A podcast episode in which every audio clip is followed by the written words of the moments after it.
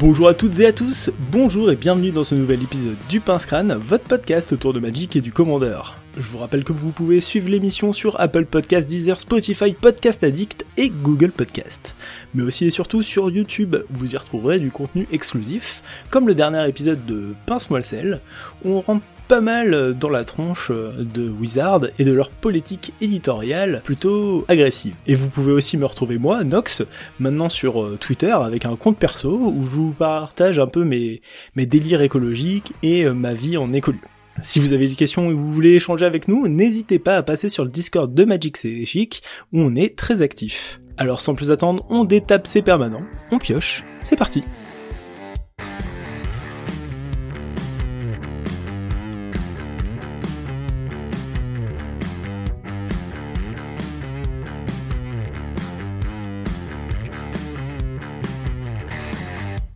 Rebonjour et re-bienvenue dans ce nouvel épisode du Pince Crâne où nous allons discuter, analyser et débattre autour du marché secondaire. Et pour ce faire, je suis accompagné de pas n'importe qui, hein, je suis accompagné de Léo de Relique. Salut Léo Salut, salut, salut, salut Nox, salut à, ben, à la commu du coup, ça fait plaisir. Ben, moi aussi, je suis très très content de t'avoir avec moi pour, euh, pour traiter de ce sujet.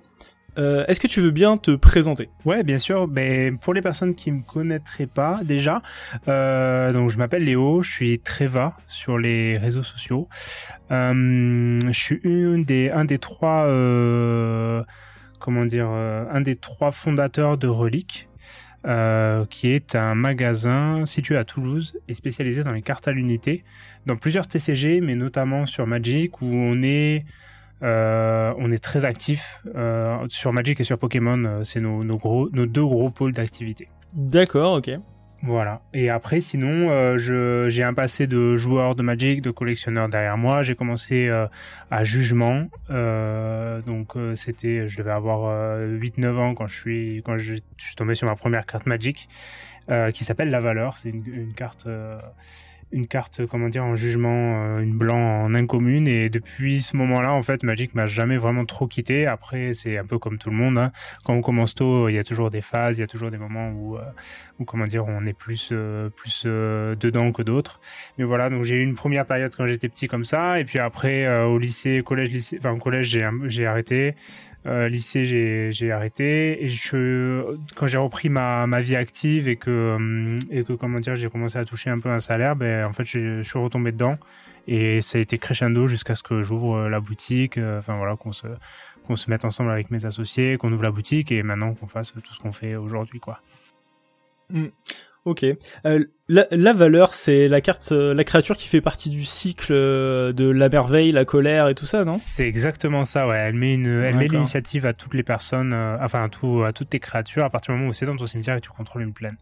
Et ouais. j'ai trouvé le l'art. Enfin, moi, je suis rentré dans Magic avec avec les arts en fait, parce qu'à l'époque on savait pas jouer. Et l'art est juste incroyable. Avec c'est un espèce de de fantôme avec un œil bleu qui brille. Enfin, c'est ça m'a ça m'a vraiment matrixé. Du coup, voilà. Ok.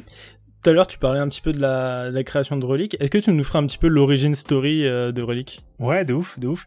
Alors, euh, Relique, c'est né, euh, c'est né de, de Anthony en fait, un de mon premier associé du coup, euh, qui m'a appelé euh, dans une période où lui en fait il voulait passer pro et dans une période où moi je terminais mes études, j'étais sur un sur une voie un peu tracée mais euh, mais qui me plaisait pas du tout parce que j'avais commencé à bosser et tout. Enfin bon, c'était une une voie un peu particulière et euh, j'avais repris les études un peu un peu plus un peu tard et à la fin de ces études là, j'étais destiné à faire quelque chose qui m'allait pas du tout. Du coup, euh, du coup, quand il m'a proposé ça, je me suis posé une petite semaine, j'en ai parlé à ma compagne de l'époque, enfin ma compagne euh, qui est toujours ma compagne aujourd'hui d'ailleurs. Et, euh, et du coup, du coup, ben en fait, on voyait pas trop de, de moments où c'était pas cool. Surtout que c'était quelque chose qui me plaisait et en fait, je comment dire, je vendais déjà et j'achetais déjà des cartes pour payer mes études en fait. Donc c'était euh, c'était un peu une continuité euh, dans dans l'aventure que j'avais déjà euh, commencé trois ans auparavant en vendant, achetant des cartes et tout. Du coup, Anthony m'appelle à ce moment-là. On décide de monter Relique ensemble. Euh, on fait à peu près un an où lui déménage à Toulouse parce qu'il était en Suisse. On fait un an de vente de cartes à l'unité sur Internet et notamment sur Card Market. Euh, je commence à me faire un petit réseau sur Facebook de, des personnes qui, bah, qui nous accompagnent encore aujourd'hui sur pas mal de choses. Euh, et voilà, on fait un an comme ça. Ensuite, on, on rencontre notre troisième associé qui lui est plutôt sur Pokémon. Et on décide, en fait, on a un projet de racheter une des boutiques de Toulouse qui voulait vendre à ce moment-là. Donc ça, c'était il y a deux ans.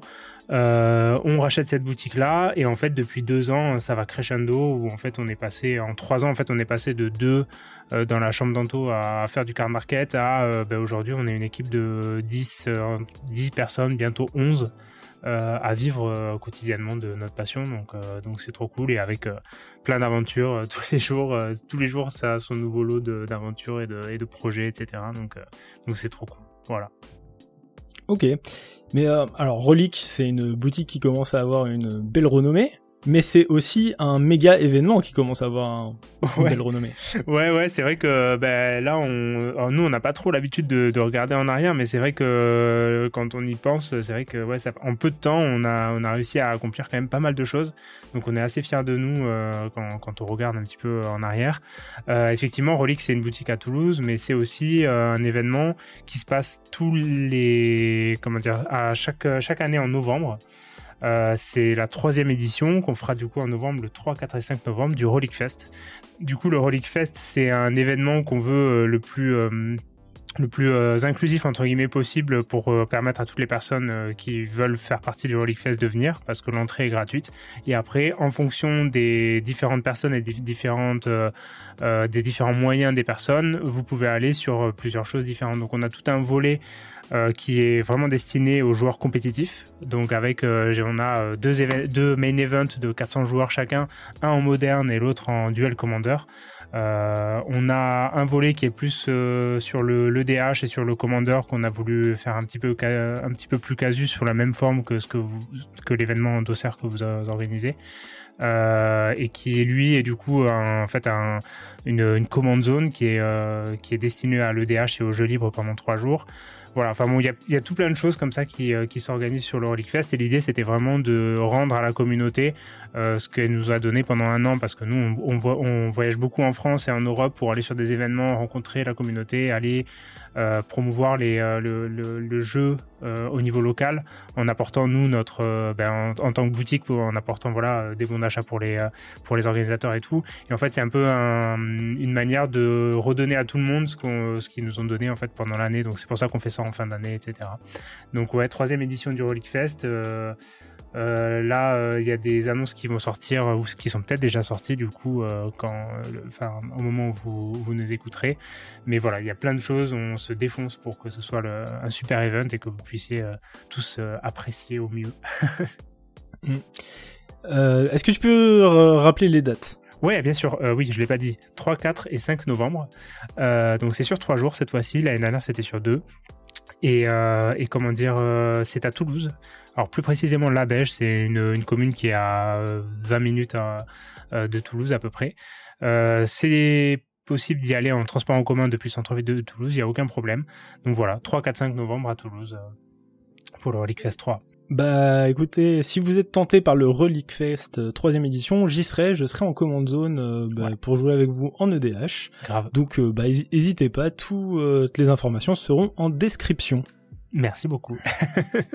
Mais oui, oui, avec carrément, grand venez. Avec grand plaisir. Hein. Il y a une très très belle dynamique et euh, bah ça me fait euh, grave plaisir euh, de, de participer et d'être là, quoi. Ouais, c'est trop cool. Bon, revenons un petit peu sur la carte à l'unité, sur les sur les boutiques de cartes à l'unité. Euh, comment ça fonctionne une boutique de cartes à l'unité alors ça fonctionne, euh, ça fonctionne. En fait, il y a plusieurs manières d'appréhender les choses. Euh, soit en fait vous restez euh, classique entre guillemets et, euh, et du coup vous allez acheter et vendre des produits neufs de Wizard. donc vous allez acheter des boîtes et revendre des boîtes et, et, acheter des produits et revendre des produits, acheter des accessoires, revendre des accessoires, etc. donc ça c'est la manière la plus classique de faire une boutique de cartes à l'unité, sans oublier évidemment le jeu organisé. Euh, donc vous allez faire une, deux, trois, plus de soirées ou de journées ou de d'événements pendant la semaine, qui va vous permettre en fait à la communauté de venir et d'avoir un lieu sur place qui soit euh, le plus sympa possible pour pouvoir euh, jouer à Magic. Donc ça c'est la version la plus classique de, de comment dire de de faire une carte, de, de, de, gérer une boutique de cartes à l'unité. Et après, il y a en fait une boutique de cartes à l'unité, il n'y en a pas une qui est pareille que l'autre. Et en général, c'est en fonction de la, de la, comment dire, de la motivation des personnes qui gèrent ça. Euh, pour organiser euh, ben, des événements, des choses comme ça.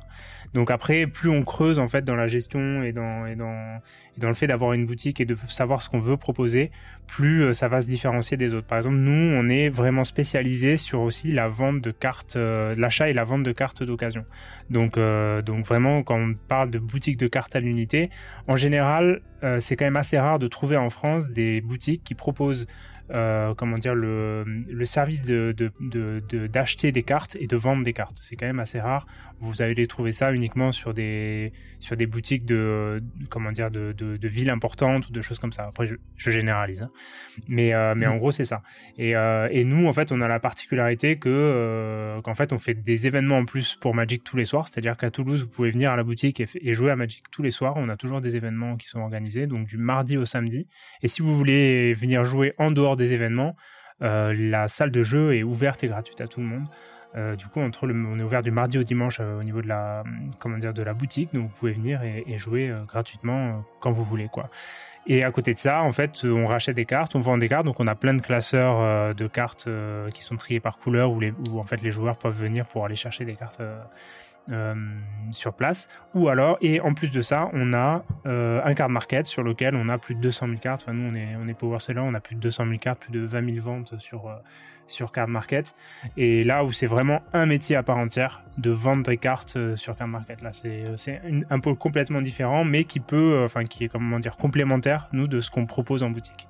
Donc voilà, il y a un petit peu ces, deux, ces deux stratégies-là. Soit on reste classique et on va vers des produits euh, Wizard, soit on, comment dire, on va vers la carte à l'unité où on fait un mix des deux. En, en général, c'est un mix des deux qui est, euh, qui est, qui est fait quoi. D'accord. Alors, dans, dans ce que tu dis, je me posais une, du coup là, je viens de me poser une question. Ouais. Euh, est-ce que est-ce que ça existe ou est-ce que vous-même vous pratiquez ça à votre boutique d'ouvrir des euh, produits scellés pour euh, gamble un, peu et euh, essayer de revendre derrière à l'unité. Peut-être essayer de profiter, je sais pas, de tarot avantageux ou de choses comme ça. Ouais, tout à fait. Alors c'est quelque chose qui est qui était à un moment donné assez répandu dans les boutiques de cartes à l'unité. Je sais que j'ai encore des des personnes dans mon entourage qui ont des boutiques qui continuent à le faire. Nous, on, s'est très vite rendu compte que en fait c'était une perte d'argent. Enfin, c'est vraiment monumental. Euh, parce qu'en fait, euh, il faut savoir que sur même avec nos prix qui sont avantageux parce qu'on se fournit chez un fournisseur, mais pas avantageux, mais pas tant avantageux que ça, hein, on, va, va pas se mentir. Euh, en fait, euh, euh, on perd de l'argent à ouvrir des, à ouvrir des displays pour proposer des cartes à l'unité aux joueurs et aux joueuses. Et, et, en fait, si on met en plus de ça, si on met dans la balance le, enfin comment dire le, le coût des personnes qui nous aident à ouvrir les boosters, etc. Donc le coût de, le coût, enfin le coût salarial quoi. Euh, en fait, c'est carrément déficitaire, quoi. Donc, euh, pour moi, je, nous, nous, on n'a jamais fait ça. On l'a fait sur euh, sur Nouvelle Capena parce que en fait, on avait le Relic Fest 1 qui était à ce moment-là et on voulait proposer les triomes. précisément les triomes pour les pour les joueurs qui venaient sur le Relic Fest mais mais c'est extrêmement rare et nous c'est pour ça qu'on de base en fait on dit qu'on qu'on n'a pas les nouvelles éditions on n'a pas les nouvelles extensions on commence à avoir les nouvelles cartes une fois que les joueurs euh, nous vendent euh, les cartes euh, sur les événements ou en boutique. En fait, c'est pour ça qu'on a un petit, un petit moment de latence entre le moment où l'édition sort et le moment où on a les cartes disponibles à la vente. Parce qu'en fait, on attend que les joueurs et les joueuses viennent nous, vendre leurs cartes. Donc non, non, non, c'est ouvrir des, des, des, displays pour vendre des cartes à l'unité. ça ne fait pas gagner d'argent aux boutiques. C'est en fait, c'est plus, ça doit plus être vu comme un service que rend la boutique aux joueurs et aux joueuses qui veulent les nouvelles cartes. Mais en vrai, euh, c'est de la perte sèche d'ouvrir des pour une boutique d'ouvrir des, des, displays pour avoir des cartes à l'intérieur qui potentiellement euh, voilà. Ou alors il faut vendre les cartes plus chères que sur Card Market et ça du coup c'est un choix euh, que nous on ne veut pas faire parce qu'on veut essayer de, de, proposer toujours les cartes au meilleur prix aux personnes qui nous les achètent quoi. Donc, donc voilà un petit peu pour le topo. Ok, j'ai un, pote, euh, alors je sais pas s'il le fait encore, mais il faisait ça à sa petite boutique euh, à Alès, mais il le faisait plus pour le créer de l'attractivité, il savait que bah, les joueurs allaient venir dans la semaine et du coup venir jouer ensemble et certainement bah, consommer, prendre des protège cards, des trucs comme ça. Ouais. C'était créer une effervescence, mais effectivement, il s'est rendu compte que bah, c'était vraiment pas pertinent, quoi. Ouais, en fait, c'est ça. Euh, c'est un investissement. En fait, il faut le voir comme un investissement. Soit on est prêt à le faire, soit on est, on est prêt à pas le faire. Mais nous, en fait, on, on, on est beaucoup dans les datas. On essaie de vraiment de traquer un petit peu tout ce qu'on fait euh, au niveau de la boutique pour savoir ce qui est bien ou pas, parce que comme nous, on a une boutique qui vise long terme, on essaie de, enfin voilà, notre survie est, intimement liée à la marge qu'on fait en fait euh, sur tous les produits, euh, sur tous les produits qu'on vend, etc. Et en fait, on se rend compte que même même si ça crée de l'attractivité, etc. et qu'il y a des personnes qui viennent acheter des accessoires et tout, en fait, la marge qu'on fait sur les accessoires ne, rattrapera jamais la marge, enfin l'argent qu'on perd sur l'ouverture en fait. C'est vraiment c'est un, gouffre en fait d'ouvrir des displays Enfin, nous, on, considère que c'est un gouffre. Après, euh, pour des autres personnes qui le font, il y a sûrement d'autres avantages euh, qui, voilà, qui, qui, leur fait, qui leur fait de l'œil. Mais pour nous, en tout cas, c'est voilà, on le, on le fait plus quoi. Ok, d'accord. Euh, ma prochaine question, alors je profite de t'avoir un petit peu entre guillemets en tant que spécialiste, hein, je fais des petites guillemets avec les doigts. Plein, plein de grosses guillemets. je voulais te demander, Comment fonctionne euh, la mécanique des prix euh, quand les cartes sortent dans une nouvelle édition? Euh, Selon toi, c'est quoi le meilleur moment pour acheter des cartes à unité ou peut-être de les revendre? Alors, on a bien fait de mettre plein de guillemets juste avant dans la question, parce que, alors, moi déjà, je vais, un petit peu me, mettre en retrait de cette question entre guillemets en disant que, en fait, les les conseils entre guillemets ou les choses que je peux dire par rapport à ça ont, la même valeur que euh, n'importe quel autre joueur ou joueuse de Magic euh, qui se qui regarde un petit peu euh, les, prix des cartes évoluer et tout. C'est-à-dire que j'ai pas du tout un rôle de conseil et je ne conseille pas aux gens de suivre les conseils que je pourrais leur donner. C'est un petit peu ça. Parce qu'en fait Magic personne ne sait comment ça va réagir. je pense ou alors voilà que, que les personnes qui sont intelligentes qui sont assez intelligentes en fait pour prévoir la méta sont très très rares, euh, voire n'existent pas. Et en fait, euh, on peut pas prévoir qu'une carte va spiker parce que il y a trop de paramètres en fait à, prendre en compte et que et qu'en fait tout peut changer de tout au tout juste parce qu'un deck n'est pas découvert, que la méta n'est pas résolue ou voilà ou quoi que ce soit. Donc en fait, pour moi, il n'y a pas de comment dire, il n'y a pas de, de, de, conseils particuliers à donner et surtout il n'y a pas de conseils particuliers à recevoir. Il faut se dire aussi que euh, Magic c'est un jeu et en fait le fait de hum, comment dire d'être rentable entre guillemets euh, dans, dans, dans, le jeu en fait ça ne se ça ne se voit qu'à Magic quasiment quoi. Euh, parce qu'il y a cette notion de trade d'achat vente et tout qui est très très implantée dans la culture des joueurs et joueuses de Magic. Mais il y a quasiment aucun jeu ou aucune comment dire aucun passe-temps euh, où la personne va se dire ok euh, je vais aller faire du surf euh, ça va me coûter euh, je prends cet exemple particulier parce que je l'ai vu sur sur certains discords et ça m'a vraiment marqué. Mais mon, mon week-end va, va va comment dire va me coûter 200 euros. Il faut que je sois rentable sur mon week-end de surf parce que j'adore aller faire du surf. Mais Magic c'est un peu pareil quoi. Il faut il faut se dire que en fait Magic n'est pas fait pour faire gagner de l'argent aux personnes qui jouent à Magic. Voilà c'est un petit peu le disclaimer que je mets. Donc, euh, voilà. Donc euh, ensuite, par rapport à la mécanique des prix des cartes à la sortie de l'édition, euh, en fait, bah, tout, le monde, peut le voir sur Card Market. C'est-à-dire qu'il y a certaines cartes qui sont pas chères et qui deviennent chères. Il y a certaines cartes qui sont chères et qui sont des fausses bonnes idées et qui deviennent pas chères. Donc après, c'est à vous de, voir un petit peu, de faire vos choix par rapport aux cartes qui sont les, les mieux ou pas et qui vont, qui vont potentiellement retourner la méta. Euh, mais en général, les cartes baissent à la sortie. Voilà. Moi, c'est ce que je, ce que je peux dire. C'est juste un effet mécanique de, d'offres et de demandes. Euh, avant la sortie, il y a peu d'offres parce qu'il y a que les pros qui peuvent, euh, qui peuvent faire de la prévente, de la précommande. Donc, il y a peu d'offres et il y a beaucoup de demandes parce que tout le monde est hypé sur la, sur la, comment dire, sur le sur l'édition. Et à la sortie, tout le monde ouvre les boosters, tout le monde le met sur Card Market et du coup, ça fait baisser les prix parce que tout le monde ouvre des boosters et du coup, il y a moins, il y a plus de disponibilité pour moins de demandes. Donc voilà, c'est un petit peu ça la mécanique qui se passe, voilà. Sauf certaines cartes qui retournent la méta et du coup, après cette espèce de vague de, comment dire, d'arrivée de, nouvelles cartes sur le marché, on se rend compte qu'une carte est très forte et du coup tout le monde demande la carte et du coup il y a un effet qui fait que ça fait monter les prix. Donc, euh, voilà. Euh, donc pour moi, le meilleur moment d'acheter des cartes à l'unité, donc déjà c'est quand on en a besoin et pas quand on pense qu'on va peut-être en avoir besoin. voilà, ça, déjà c'est un des éléments de réponse. Et c'est toujours après une sortie d'édition. Euh, voilà, ne vous faites pas avoir à acheter des, cartes des rares à 3 euros alors qu'elles vont en valoir 50 centimes après la sortie de l'édition. À part si c'est vraiment des cartes qui sont qui ont l'air stupides au niveau du jeu, quoi.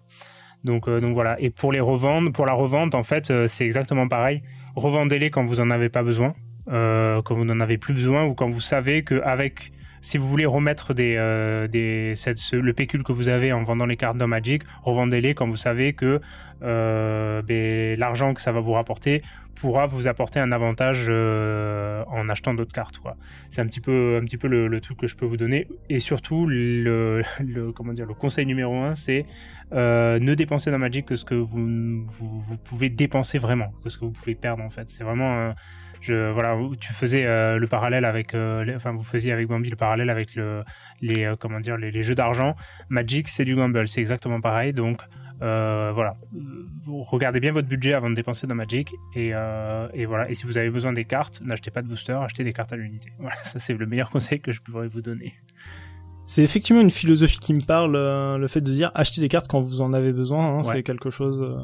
bah, c'est un peu dur hein, parce que des fois c'est un peu de l'autodiscipline dans la mesure où euh, bah en fait euh, comment dire il y a une sorte il y a une sorte d'addiction il y a une sorte de syndrome de Stockholm hein, comme j'aime le dire où euh, bah une sortie d'édition moi j'ai tendance tu vois à me faire des des wishlists tu vois de dire oh putain il me faudrait ça ça ça ça ça. Euh, des fois parce que j'ai des decks en tête du coup je me dis allez let's go ça ça va enfin ça rentre bien dans mon pack ça rentre bien dans mon pack tu vois et en réalité, plus on s'approche de la sortie de l'édition, voire même de la disponibilité des cartes, et plus en fait cette wishlist, bah, je supprime des trucs dedans, jusqu'à euh, avoir vraiment le pool de cartes qui m'intéresse pour de vrai. Et euh, bah j'essaye après de synchroniser, alors je sais pas si c'est exactement le bon move à faire, mais j'essaye de synchroniser euh, mon achat de cette wishlist au moment où le prix est comment dire, en moyenne le plus bas. C'est-à-dire que ça arrive souvent que parmi ma wishlist, bah, manque de peau, la carte a spiké, une carte de la wishlist a spiké, par contre tout le reste a mécaniquement baissé. Du coup, bah, je m'y retrouve un peu. Et, euh, et voilà. Bah, J'essaie vraiment de minimiser mes frais comme ça. Ouais, mais je pense que c'est une très bonne tactique et c'est vraiment, euh, voilà, vraiment faire la différence entre le moment où vous avez besoin de la carte, entre guillemets, parce qu'en fait, on n'a jamais vraiment besoin de carte, hein, on va pas se mentir, mais, euh, mais entre le moment où on a besoin de la carte et le moment où on croit qu'on a besoin de la carte. Voilà, c'est vraiment très, deux choses très différentes, le timing, et en général, le timing, euh, d'avoir un bon timing dans vos achats et dans vos ventes, euh, ça vous fait, euh, enfin, je sais pas si ça vous fait gagner de l'argent, mais en tout cas, ça vous libère l'esprit sur le fait que vous puissiez ou pas, comment dire, euh, perdre de l'argent en achetant des cartes. C'est un peu ça l'idée, quoi. D'accord, ok. Euh, je voulais te demander, est-ce que tu voudrais commenter un petit peu les prix des produits scellés Commander Master qui, bah, qui font un peu polémique? Ouais. Ouais, ouais, je, je, je, peux faire ça. Alors après, je vais être un peu euh, pareil, je vais, je vais peut-être botter euh, sur certaines choses en touche parce qu'en fait, euh, bah, je suis professionnel, je suis WPN, je suis en relation avec Wizard notamment, enfin pour la boutique, mais aussi pour la, hum, comment dire, pour le Relic Fest. enfin, on est, on est en lien quand même assez étroit avec Wizard pour la suite des événements. Donc, donc je vais hmm. pas être, comment dire, aussi militant que, que j'aimerais l'être. Euh, parce que en fait euh, j'ai une partie de moi euh, qui est joueur collectionneur de Magic et une partie de moi qui est gérant d'entreprise. Donc là dans la mesure où je parle en public je voilà je vais pas je vais plutôt mettre ma casquette de gérant. Voilà. Donc mais, même en tant que gérant moi ce qui peut m'intéresser tu vois c'est est-ce que ces prix a une influence du coup sur sur ton commerce et du coup par exemple sur tes ventes, sur ces choses-là, c'est aussi un aspect qui m'intéresse. Ouais, de ouf. Alors oui, effectivement. Euh, alors, on va pas se mentir, Commander Master c'est très cher. Euh, je suis d'accord avec les gens qui disent que c'est trop cher. Euh, donc par rapport au prix du scellé, euh, ouais, enfin, moi je, je pense que c'est une série qui est, qui est clairement qui est clairement là en fin de course de, de toute une série de, enfin, de, en gros de la hype qu'a procuré qu'a procuré Lord of the Ring. Et du coup, euh, du coup, voilà, les gens veulent jouer, les gens veulent acheter du produit. Ils en ont pas trouvé pour Lord of the Ring. Ah ben cool, il y a Commander Master avec plein de reprints. Et euh, mais bon, les, prix sont, les prix sont sont trop chers pour la plupart des personnes euh, qui fréquentent nous le magasin. Après, après, c'est aussi vrai que, comment dire, je vais contrebalancer ça en disant que les personnes qui ont le budget pour acheter des produits de Commander Master euh, achètent des produits Commander Master. En fait, les gens qui n'ont, c'est plutôt dans l'inverse, les gens qui n'ont pas le budget pour s'acheter des produits Commander Master n'achètent pas les produits Commander Master. Et en fait, pour ces personnes-là, c'est plutôt une bonne chose que Commander Master sorte avec l'entièreté des reprints qu'il y a parce que, euh, en fait, les cartes à l'unité baissent. Voilà. Donc en fait, l'effet mhm. mécanique de Commander Master est, positif pour des personnes euh, qui n'ont pas le budget pour acheter des produits scellés Commander Master. Mais de toute façon, ce que je dis tout le temps à ma communauté, c'est que pour des personnes qui chargent des cartes précisément, il vaudra toujours mieux acheter des cartes à l'unité que d'ouvrir des boîtes et d'ouvrir du, produit scellé. Le produit scellé est là pour vous faire perdre de l'argent. Voilà, c'est un ticket à gratter. Au loto, personne ne gagne de l'argent euh, à part euh, quelques élus, euh, mais ils sont très très peu. Ben là, c'est exactement pareil.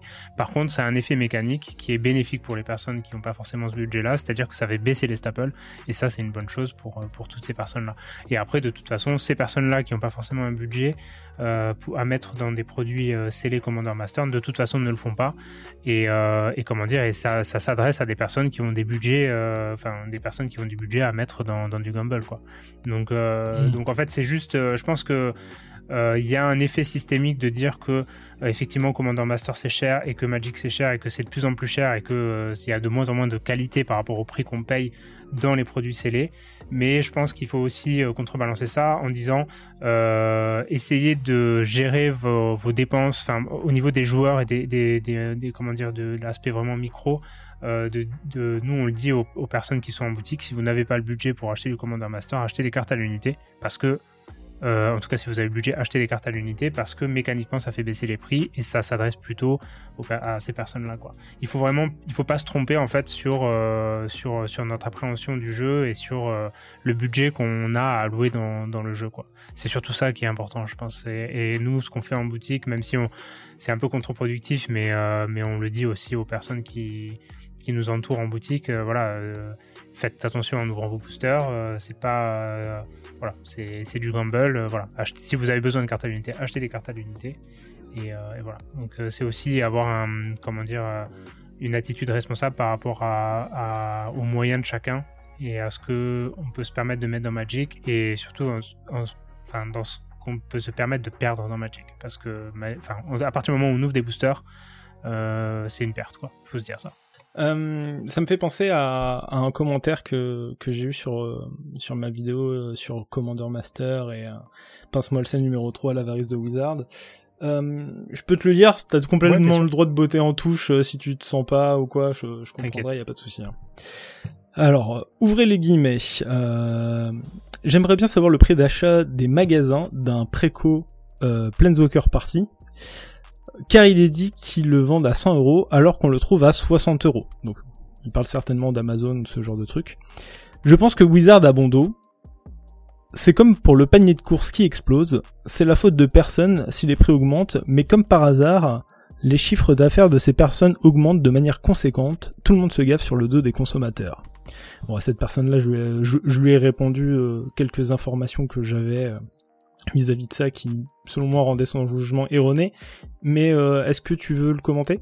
Ouais, bien sûr. Alors déjà, euh, un chiffre d'affaires, c'est pas égal à la marge. Euh, effectivement, sur sur sur Commander Master, le chiffre d'affaires est énorme parce qu'en fait le prix d'achat de base est énorme et le prix de vente est énorme. Donc en fait, si vous faites 300 euros de chiffre d'affaires, c'est pas du tout la même chose que si vous faites 300 euros de marge. C'est juste le petit disclaimer à faire. En fait, le chiffre d'affaires euh, c'est vraiment la totalité de ce, que, de ce que la personne paye et de ce qui rentre dans les caisses de la, de, du professionnel qui vous vend les choses. Et la marge, c'est, euh, par exemple, si j'achète un produit 50 euh, euros et que je le revends 100, ma marge sera de 50 euros. Et à partir de là, il y a plein de calculs un peu bâtards qui se font. donc, par exemple, Commodore Master, les decks, donc ils sont vendus hors taxe à 57,38 euros.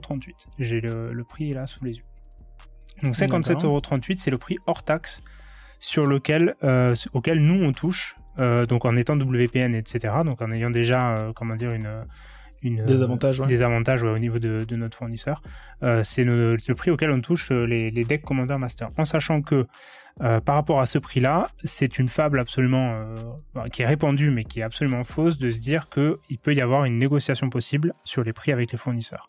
Le prix euh, auprès des fournisseurs est absolument le même pour nous, pour la petite boutique W. Enfin, je me mets pas sur un piédestal, mais on a quand même un certain volume et, il est exactement le même pour nous que par rapport à, comment dire à une, personne qui ouvre sa boutique et qui devient WPN en fait.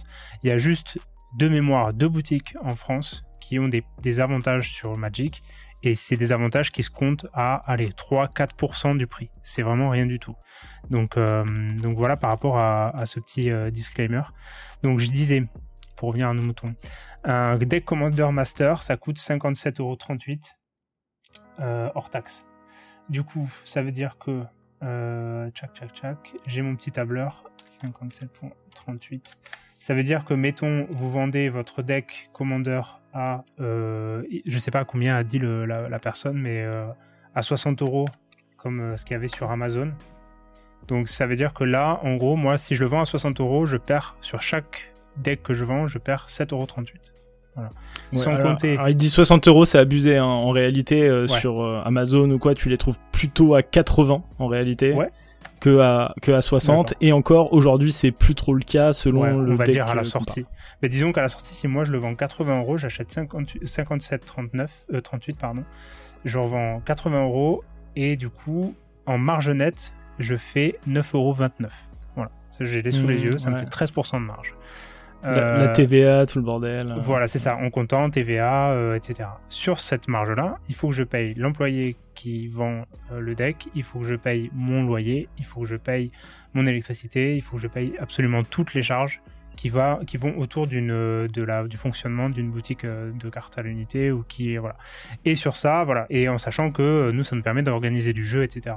Donc en gros, si je vends 80 euros, c'est 9,29 euros. À ça, j'ajoute juste que ça, c'est ma marge nette. Donc, si c'est une personne qui m'achète en liquide un, comment dire, un, deck et que j'ai pas euh, mes charges qui sont sur mon terminal de paiement, parce qu'en général, c'est euh, autour de 1% sur le chiffre d'affaires. Et c'est pas, par exemple, si je le vends en ligne, les 5% que me prennent en fait, euh, comment dire, PayPal ou ce genre de, de comment dire de d'entreprises qui, de paiement, qui, qui, qui, chapeautent les moyens de paiement sur internet donc voilà en gros c'est ça là, là aujourd'hui si vous achetez un deck un deck Commander Master à 80 euros il faut savoir que la personne qui vous le vend au mieux gagne 9,29 euros sans compter toutes les charges qui lui sont imputées voilà.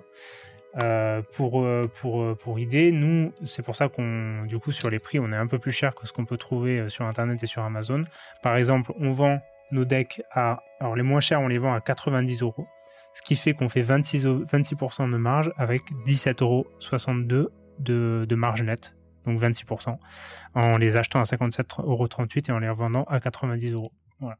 Ouh là là, vous êtes des horribles prédateurs. Ouais, on, on, est vraiment des prédateurs de, de, voilà. Après, euh, effectivement, il peut y avoir des abus. Hein. Je sais que, que voilà, là, je te, je, te parle du deck euh, Enchantement Tenace, par exemple, qui est un des decks les moins, euh, les moins, les moins recherchés, etc. Je mm. sais que sur, en fait, si vous voulez, nous, en fait, 26% c'est rien du tout pour un commerce. Il faut savoir qu'un commerce qui fait pas au moins 50% de marge, 40-50% de marge, en fait, c'est comme s'il travaillait à vide. Et du coup, par exemple, j'ai un peu menti tout à l'heure, mais par exemple, le Eldrazi, en fait, pour rattraper cette marge qui est pas suffisante, euh, sur les decks les plus, les plus demandés, on a augmenté un peu les prix en boutique. Et par exemple, le Eldrazi et le, euh, et le comment dire, le, le on le vend à 130 euros, ce qui correspond au prix card market à peu près. Et là, on fait un peu plus de marge, mais ce qui fait que lisser, en fait, on vend deux decks à 90 euros et deux decks à 130 euros, en fait, lissé sur l'ensemble des decks, ça nous permet une marge qui est à peu près confortable. En tout cas, qui permet, nous, de, euh, comment dire, de, de gérer, euh, de gérer, euh, de gérer et de payer toutes nos charges, quoi. Oui, mais tout, à fait. Mais alors, il y a un truc que je voulais rajouter à ça, c'est que les gens le savent peut-être pas, mais quand vous achetez vous les boutiques des, des produits euh, enfin les produits commandeurs vous les achetez par quatre. C'est-à-dire que vous avez le lot, vous achetez le lot complet. Vous ne pouvez pas dire moi je veux 30 decks Slivoid, je veux 12 decks enchantement, c'est vous êtes obligé de prendre par lot.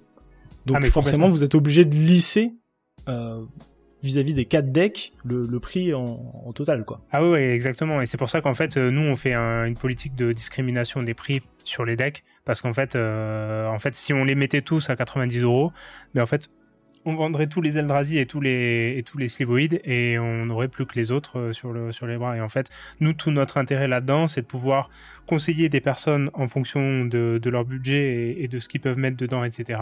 vers des decks plus ou moins puissants et qui voilà. Il faut qu'on il faut qu'on puisse faire en fait une euh, comment dire une balance par rapport à tout ça. Et là, je vous parle uniquement des decks Commander, donc c'est là où il y a le plus de marge pour nous les boutiques. Mais il faut savoir que alors là, je, je parle de mémoire mais les boosters, euh, les boosters, euh, comment dire, euh, Commander Master et les displays, genre on fait, on doit faire aller 15% de marge dessus quoi.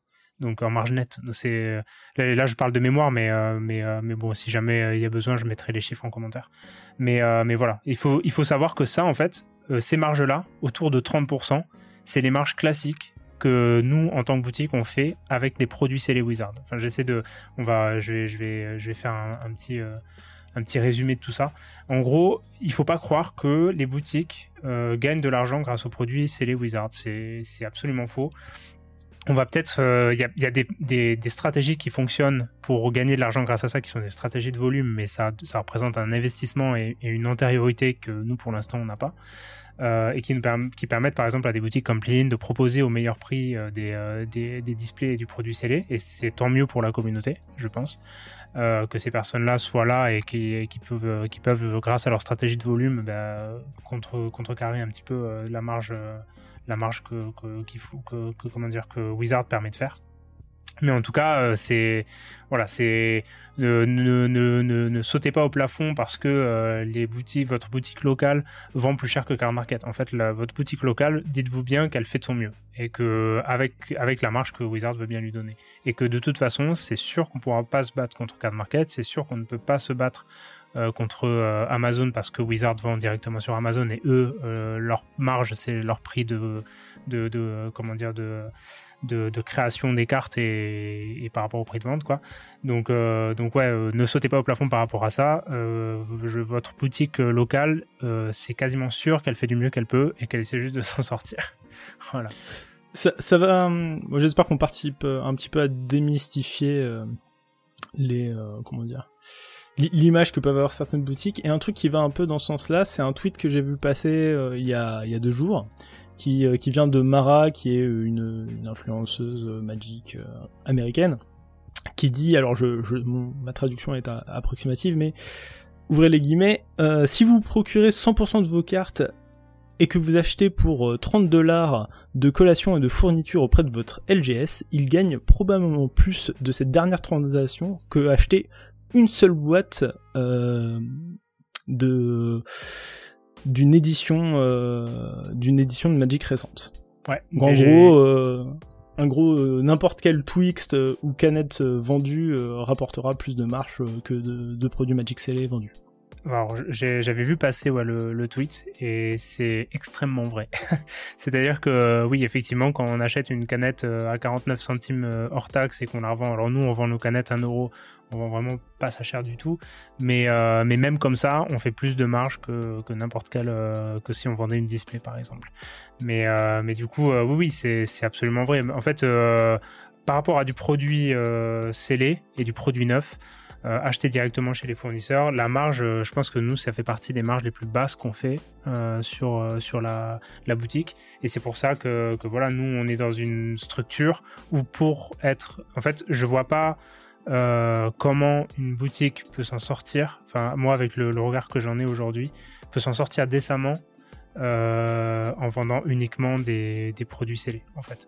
C'est vraiment, euh, enfin faut vraiment être passionné à fond et, et après si il y, a des personnes qui qui sont pas forcément attachées à, gagner un gros salaire ou quoi que ce soit ou qui n'ont pas forcément les besoins ou, les envies de faire ça et qui et, et, voilà qui ont des besoins moins élevés que les autres etc. Donc donc voilà mais mais c'est vraiment très compliqué en fait de de faire ça et, et ouais, juste avec des, des, produits scellés, quoi.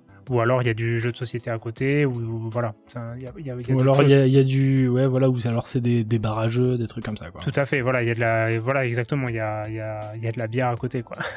et la bière, c'est très bien, ça fait, euh, la restauration fait euh, en moyenne entre x2 et x3 sur la marge euh, qu'ils proposent, et c'est comme ça que, que voilà, que, que comment dire, ce, cette, cette branche-là, euh, enfin bon là je parle avec euh, plein de guillemets, hein, mais que cette branche-là arrive à vivre. Quoi. Mais en tout cas, ce qui est sûr, c'est que sur le produit, euh, enfin que le produit pour les boutiques en tout cas, le, les produits neufs, c'est voilà, c'est vraiment très compliqué de vivre justement juste avec les produits neufs, en sachant que là on parle, on parle évidemment de si j'achète, on va dire 10 produits et que je revends 10 produits. Donc moi, c'est le premier calcul que j'ai fait quand j'ai récupéré la boutique euh, à Toulouse, c'est qu'en fait, je me suis dit, ok, euh, si je fais 20% de marge, bon, je vais schématiser, mais mettons, je fais 20% de marge. Euh, si j'achète 100 boîtes et que j'en revends 80, ben je perds de l'argent. Voilà. Et du coup, si j'ai 20 boîtes encore en stock parce que l'édition est un peu boudée par, la, la commu ou qu'elle n'est pas aussi bien qu'attendu, que, si j'ai juste 20% de mes stocks qui me restent en invendu, ben en fait, je perds de l'argent, quoi. Et ça, c'est un truc de fou. Voilà. Donc ça, il faut se le dire aussi, c'est qu'en fait, le, coût du stock, le coût du stockage et, des invendus pèse énormément sur cette marge-là. C'est-à-dire qu'en fait, euh, comment dire, un magasin qui a pas euh, qui est enfin qui est, qui pas à fond dans la dans la dans prévoir euh, les sorties prévoir les choses essayer de voir d'être à fond dans la communauté savoir si ça va plaire ou pas en fait euh, il se trompe une fois ça peut couler le magasin quoi très clairement j'ai j'ai déjà eu des, des histoires de personnes qui sur deux trois séries consécutives Magic ou peu importe quel autre TCG qui fonctionne sur ces mêmes, marges là un peu moisi et tout et qui commandaient trop que ce qu'ils vendaient en fait tu mets la clé sous la porte quoi. Du coup, euh, du coup c'est vraiment à contrebalancer parce qu'il y a en plus cette notion de risque qui existe. Et sans compter évidemment bah, si euh, je sais pas, il y a un problème avec la vitrine du magasin, le, mec se fait péter sa vitrine et du coup il doit sortir 800 euros pour sortir pour changer sa vitrine. Voilà, c'est plein d'autres choses après qui se rajoutent dans, dans la vie de la vie quotidienne, etc. Enfin bon, faut vraiment être accroché pour faire une une boutique qui vend uniquement de, de comment dire du produit neuf Wizard et j'ai beaucoup de respect pour ces personnes-là. Vraiment. D'autant que les préventes, euh, bah, au moment des, pardon, au moment des commandes, euh, vous n'avez aucune idée de euh, la qualité du set général, quoi. Ah, mais complètement. Ah oui, mais ça. Il y a aucun reveal, aucun truc. Non, non, non, mais ça, évidemment, oui, c'est bon là, j'ai. C'est complètement à l'aveugle. Hein. Ouais, ouais, là, j'ai pas, j'ai pas exactement. je pourrais pas vous donner. Attendez, j'ai peut-être. quand est-ce que j'ai passé la date de commande? Ouais, par exemple, Commander Master, j'ai passé ma commande en juin. Voilà, le 7 juin, début juin. Euh, Commander Master est sorti de mémoire il y a deux semaines, donc euh, fin juillet. Donc ça veut dire qu'on prévoit, nous, deux mois à l'avance, euh, on prévoit de savoir si, la, si, le, si le set sera bien ou pas. Voilà. Donc, en gros, vous saviez qu'il y aurait euh, Jewel Lotus, trois Alors, comme ça, et puis voilà quoi. Ouais, et puis parfois même pas, tu vois. Là, là parce que c'est Commander Master et qu'on a eu les, les, les trucs en avance, mais et nous, là, clairement, sur Commander Master, on a fait une erreur parce qu'on en a commandé bon pas énormément mais on en a commandé quand même pas mal euh, notamment du, set booster. Et, euh, et en fait c'est pas aussi bien que ce qu'on pensait. Et du coup on a fait une erreur. Alors on a de la chance de, pouvoir euh, tanker cette erreur parce qu'on n'a pas non plus fait une grosse erreur. Mais l'erreur existe et que si vraiment on s'était commit dessus bah, on aurait quand même on se serait vraiment accroché pour pour sauver nos plumes quoi. Donc donc ouais c'est c'est tout ça qu'il faut prendre en compte les alors voilà. Pour, la comment dire, le, les personnes qui pensent que les, les, les, LGS, enfin les, les, local game stores, sont des prédateurs et qu'ils ont des dents très longues, les gars, posez la question à un, gérant de LGS. N'importe qui vous dira que c'est très compliqué de, de gérer un, un, comment dire, une, une, boutique de, de, jeux, de jeux de société de cartes à l'unité, quoi. Enfin, de, en tout cas de TCG. Yes. Bon, je te propose de, de changer un petit peu de ouais. sujet. Euh, je voulais connaître ton point de vue euh, sur les proxys, euh, peut-être aussi sur les contrefaçons hein, qui sont de mieux en mieux faites. Est-ce que tu penses que c'est une adaptation euh, des joueurs légitime par rapport au marché? Euh, Alors, là pareil, j'ai deux casquettes. J'ai ma casquette de joueur, de collectionneur et, et, et, voilà et ma casquette de gérant de store qui vendent la carte à l'unité. Du coup, je me suis pas mal exprimé, enfin je me suis un petit peu exprimé sur Discord par rapport à ce sujet-là. Euh, moi, si ça tenait qu'à moi, euh, ce serait euh, proxy free pour tout le monde et, et voilà, on s'en blague. on autorise tous les proxys et voilà. Mais ça, c'est plus par rapport à moi, ma sensibilité, comment dire, mon voilà, mon, mon, envie que Magic soit un jeu pour tous et toutes, voilà, mon, mon, besoin d'inclusivité entre guillemets et, et, voilà tout ça. Donc, euh, donc c'est plus mon côté militant qui veut ça, plus que mon côté gérant d'entreprise. Aujourd'hui, et comment dire, mon côté gérant d'entreprise est aussi euh, de voir aujourd'hui euh, la, comment dire, la global picture entre guillemets, le, le tableau euh, de ce qui se fait euh, sur Magic et tout, en ayant un peu plus, euh, un peu plus de maturité par rapport à ça. Du coup, aujourd'hui, mon point de vue, alors on va commencer par les contrefaçons parce que c'est le plus simple. Euh, contrefaçon, euh, je suis à 100% contre.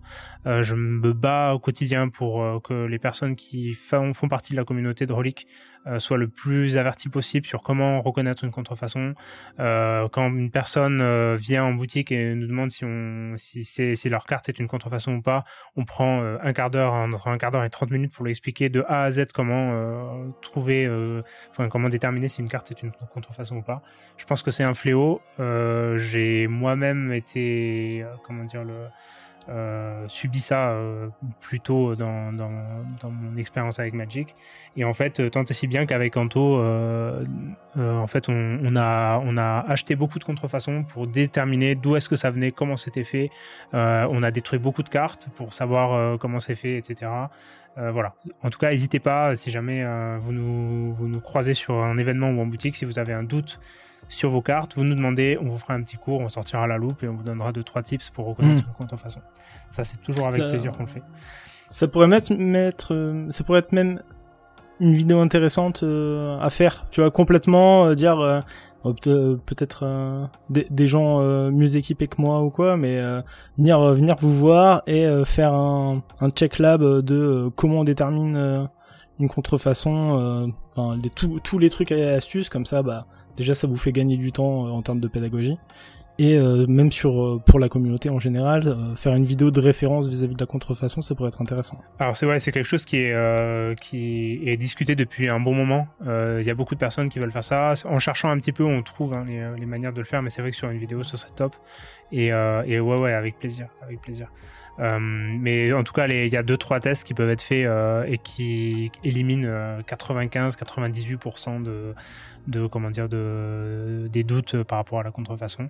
En tout cas, je profite juste de, ce petit moment pour vous dire que si vous avez un doute sur une contrefaçon, c'est qu'en général, il n'y a pas de doute sur le fait que ce soit une contrefaçon. Après, ne soyez pas alarmiste. Euh, y a, voilà, les contrefaçons, c'est une infime partie de, des cartes en circulation, mais ça existe. Et si vous avez un doute, soit vous demandez à une personne qui est mieux renseignée que vous, euh, soit, euh, soit si c'est sur un achat ou quelque chose comme ça, euh, il vaut mieux ne pas faire d'affaires que faire une mauvaise affaire. En gros, c'est un petit peu ça l'idée. Quoi. Si vous avez un doute, n'allez pas vers, vers le truc. Si c'est trop beau pour être vrai, c'est que c'est probablement pas vrai. Quoi. Du coup, euh, du coup, voilà.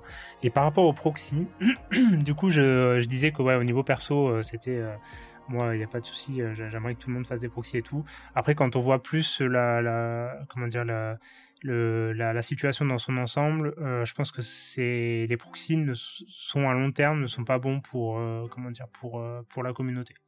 Euh, et en fait, ce qui est bon pour la communauté, c'est plutôt de considérer Magic comme un jeu euh, qu'on doit appréhender et qui, pour chaque joueur, euh, et enfin que chaque joueur doit appréhender différemment en fonction de ses moyens, de, du temps, de l'énergie qu'ils veulent mettre dedans, etc. Parce que le proxy, en fait, je trouve ça super pour playtest. Alors nous, par rapport à la boutique, notre politique, c'est à partir du moment où il y a un enjeu sur un tournoi, les proxys ne sont pas autorisés. Euh, à partir du moment où une personne joue un deck dans l'enceinte de la boutique, on compte sur les personnes pour euh, ne pas mettre de proxy à l'intérieur et ne pas favoriser et ne pas euh, pousser à la consommation entre guillemets de proxy. après, comme je le dis aussi, on va pas aller vérifier et notre boulot c'est pas de faire la, la, police par rapport à ça. On compte sur le sur comment dire sur le la bonne conscience des personnes qui, fréquentent la boutique, etc., pour que, euh, pour que pour qu'ils soient, enfin voilà, pour qu'ils pour qu'ils acceptent et qu'ils respectent nous nos décisions par rapport à ça.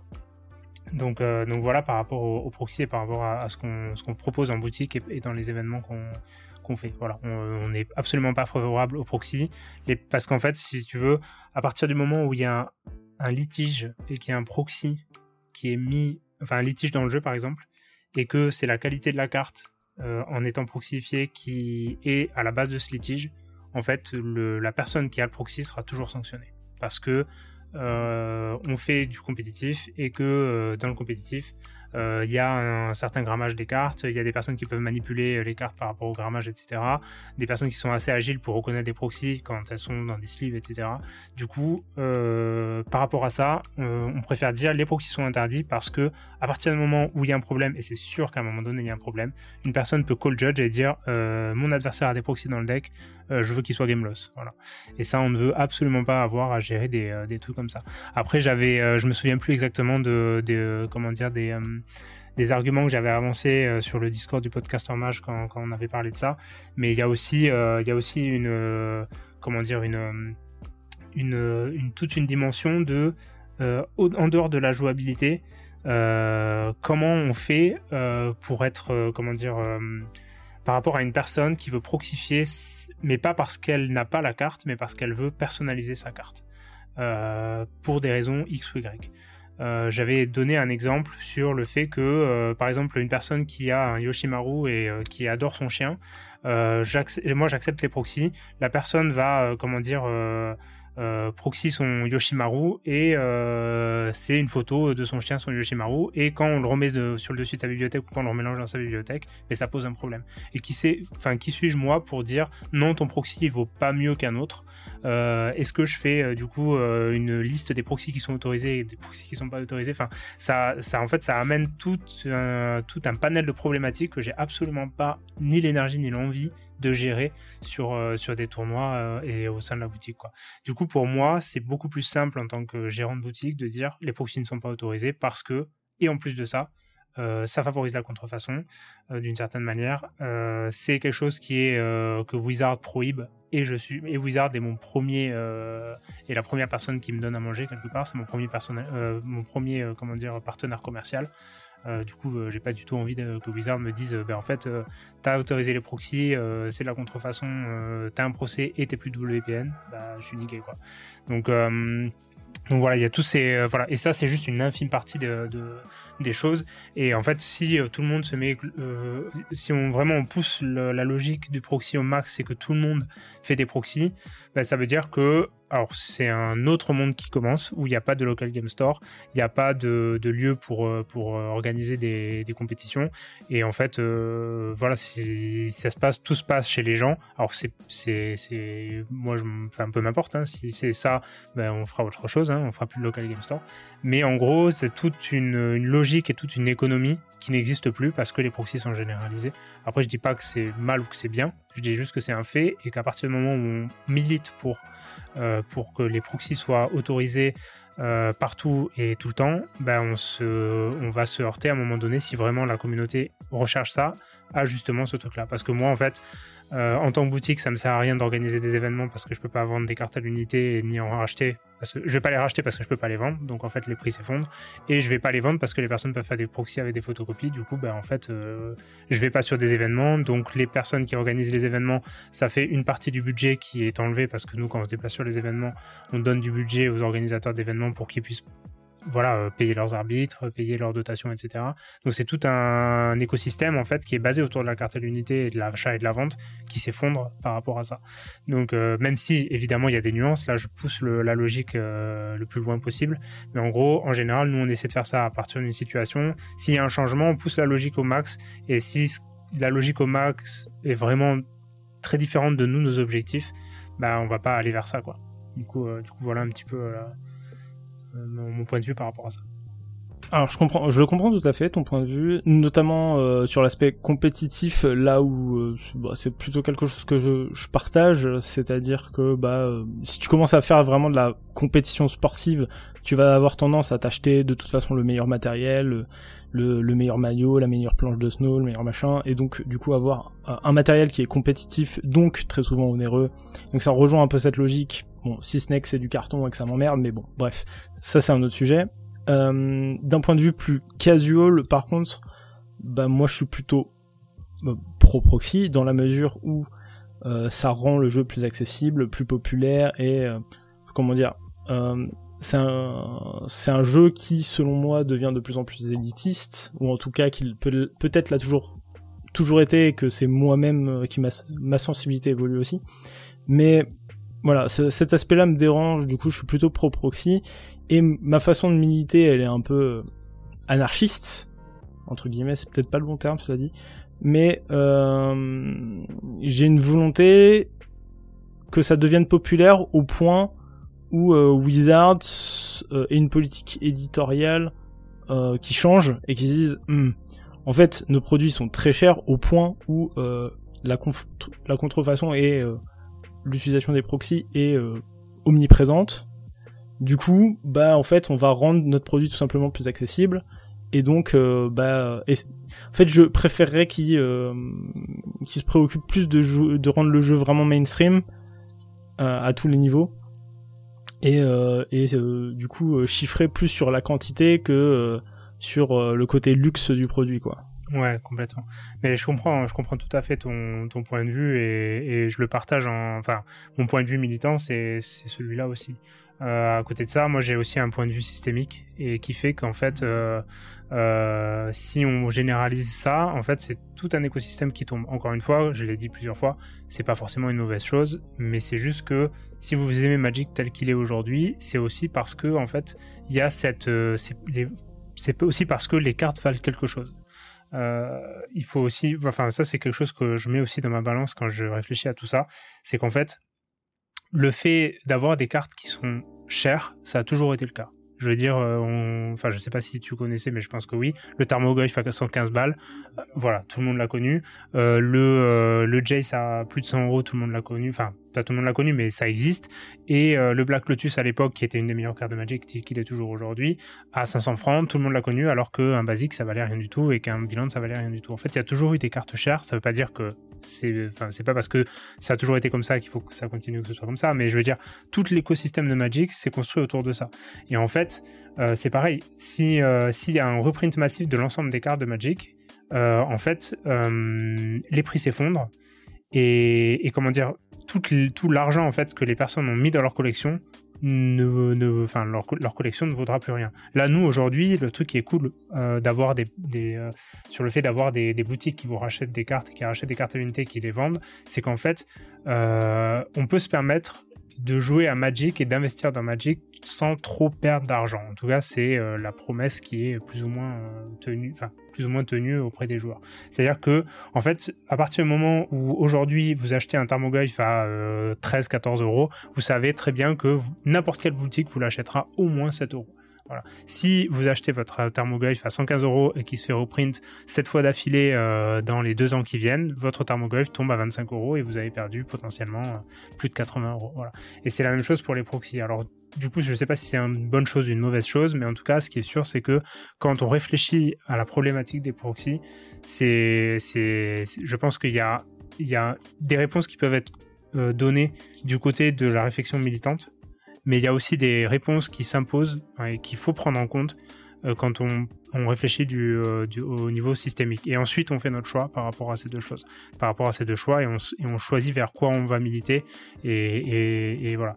Mais euh, il faut pas oublier que en fait, tout ce qui nous fait jouer au Magic aujourd'hui, euh, et nous la possibilité d'organiser le Fest et vous la possibilité de, comment dire d'organiser euh, d'organiser les événements que vous faites à Annecy et euh, le Fact et les apps et la Coupe de France de Duel Commander et tous les, tous les tous les événements qui sont organisés et les local game store ça fait aussi partie d'un écosystème qui est créé par le prix des cartes et parce que les, cartes valent plus ou moins cher. Quoi. Du coup, euh, du coup voilà, c'est à, à, contrebalancer. Moi, j'ai une, une pensée militante par rapport à ça parce que bah, j'ai, enfin voilà, je, je, suis, je suis aussi très anarchiste dans ma manière de penser, etc. Même si je sais pas si c'est le bon mot non plus. Mais en tout cas, euh, voilà, j'ai cette affinité-là. Mais à côté de ça, j'ai fait le choix de ne pas militer pour les proxys parce que j'aime le jeu tel qu'il est aujourd'hui. J'aime le fait de pouvoir faire vivre euh, bientôt 11 personnes dans ma boutique grâce à ma passion pour les cartes. Euh, j'aime le fait de pouvoir organiser euh, des événements à plus de 1000 joueurs euh, avec le Relic Fest et de marquer entre guillemets l'histoire du jeu de cette manière-là.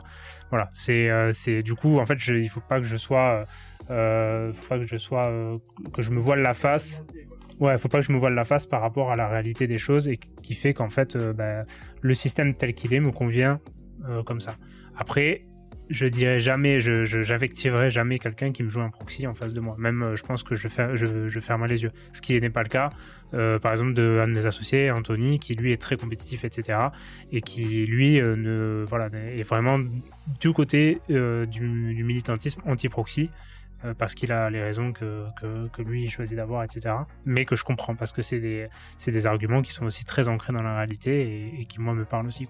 Du coup, voilà. Et je, me demandais, alors, tu sais, au moment où ils ont commencé à, sortir, tu sais, toutes les versions, euh, alors, je pense pas forcément au showcase, mais toutes les versions extended art, euh, voire même euh, sans frame et tout, toutes ces versions qui sont plus difficiles à voir que les versions originales, je me suis demandé, au moment où c'est sorti, si justement ça a pas allé créer un espace qui allait à la fois contenter les collectionneurs, et du coup euh, aussi contenter les joueurs un peu plus lambda dans le sens où euh, bah, les versions de base seraient vachement plus accessibles et euh, les versions les plus difficiles à avoir seront elles des vraies pièces de collection.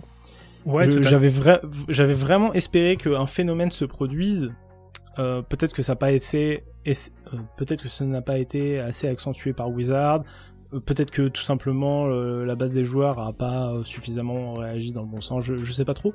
Mais j'espérais vraiment arriver à un point où on arriverait à avoir la jouabilité accessible et la collection qui arrive à coexister au sein du même jeu, quoi. Ouais, ouais, tout à fait. C'est vrai que c'est. Bah après, c'est.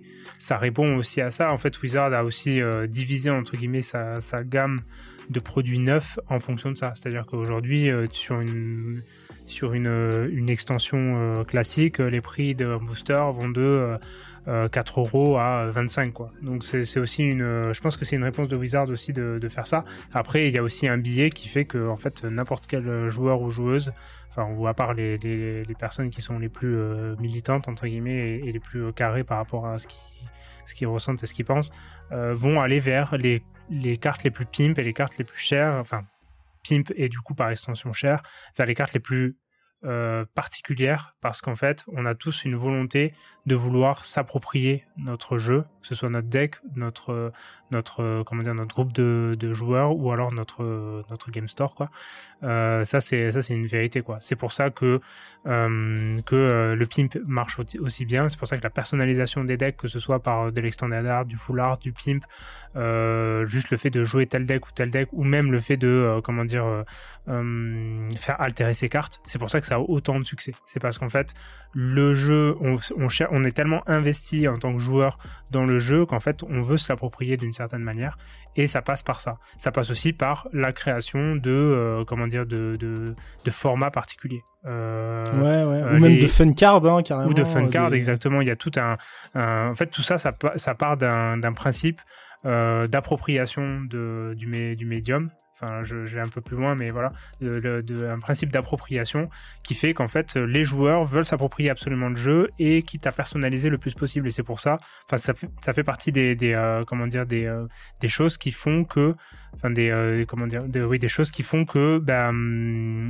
la communauté des judges à l'époque était tellement investie dans Magic qu'ils ont créé entre eux un système de jeu qui leur convenait plus, qui s'appelle le DH, l'Elder Dragon Highlander, et qui a fait des enfants aujourd'hui et qui aujourd'hui nous donne le dual commander, euh, le French dual commander comme on l'appelle au niveau international.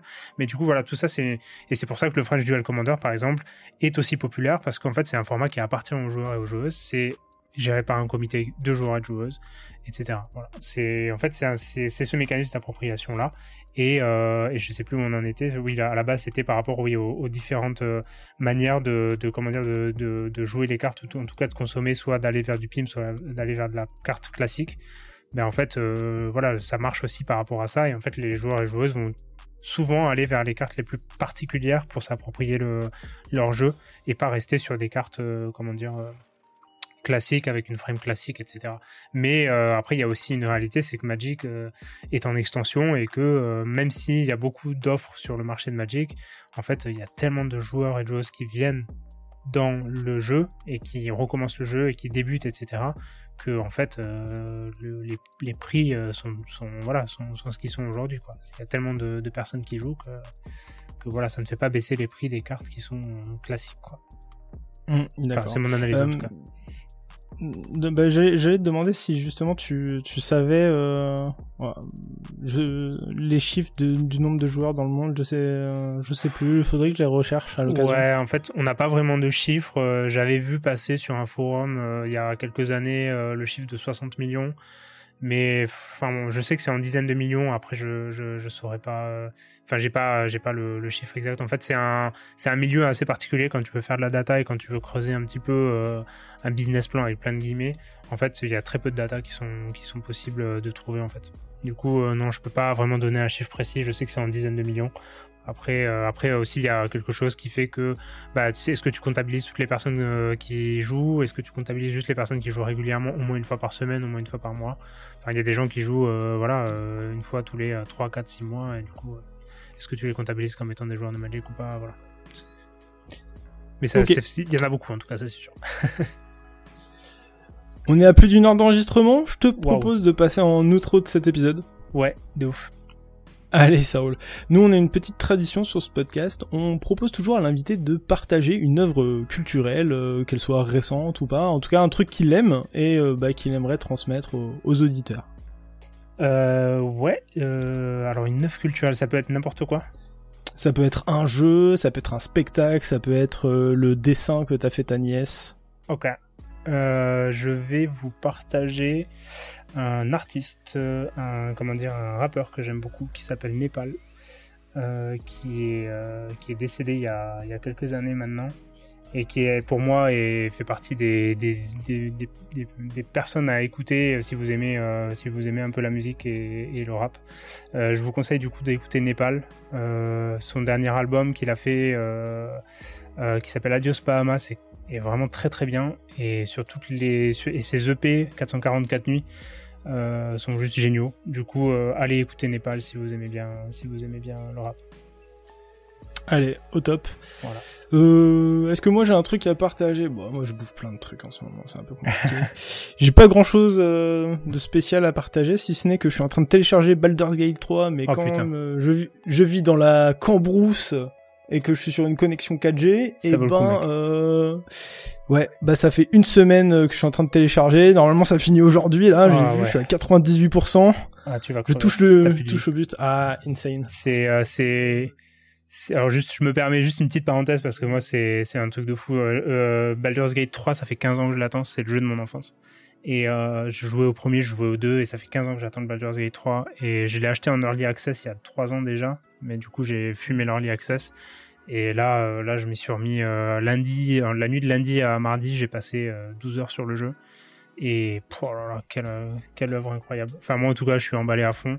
Là, j'ai du coup depuis lundi, j'ai pas, j'ai pas retouché, parce que j'ai pas le temps, mais oh, c'est incroyable. Oh, moi, j'ai en fait, j'ai monté les, persos que je jouais quand j'étais plus jeune, donc quand j'avais 14-15 ans. Et j'ai essayé de remonter exactement les mêmes comme je les voyais. Du coup, j'ai monté, euh, j'ai déjà reroll, Donc, mais euh, j'ai monté euh, un elfe. Enfin, en gros, moi, je jouais. Enfin, j'essayais, en tout cas, dans le lore que je me faisais dans ma tête, euh, de jouer des elfes noirs. Du coup, là, j'ai fait un elfe noir. Euh, j'ai fait à la base un voleur, et là, je joue avec une barbare elfe noir qui est trop stylé. Voilà. Ok, d'accord. Bah écoute, moi, je j'espère pouvoir m'y mettre bientôt. Là, je m'étais cogné euh, Divinity euh, Origin euh, Divinity Original Sins 2 du même studio, du studio Larian là, et pour moi c'était déjà une masterclass. Donc Baldur's Gate 3, j'ai très très hâte. J'ai tout fait pour ne pas être spoilé du tout. Donc je suis, je suis complètement vierge du jeu, Trop à peu de choses près, à, à une cinématique ou deux près, mais euh, je, je sais déjà que ça va être un banger et euh, j'ai très très hâte. Ben, on, on en reparle alors parce que ouais, c'est. Ça Ouais, roule. on en reparle. Bon, euh, je te remercie beaucoup d'avoir partagé ce moment avec moi. C'était vraiment cool de t'avoir. Ben, merci à toi, merci à vous. Ouais, merci à vous hein, d'être resté avec nous jusqu'au bout. N'oubliez pas si cet épisode euh, vous a plu de liker, de vous abonner hein, sur la plateforme de votre choix. De même, si vous avez des remarques, des suggestions ou des questions, n'hésitez pas à commenter et venir euh, nous interpeller un peu sur les réseaux. Je mettrai tout ça en commentaire. Et en attendant, je vous souhaite euh, plein de bons top decks, pas trop de madness, c'était le pince crâne, et euh, à la prochaine, Relic Fest. Ciao, ciao.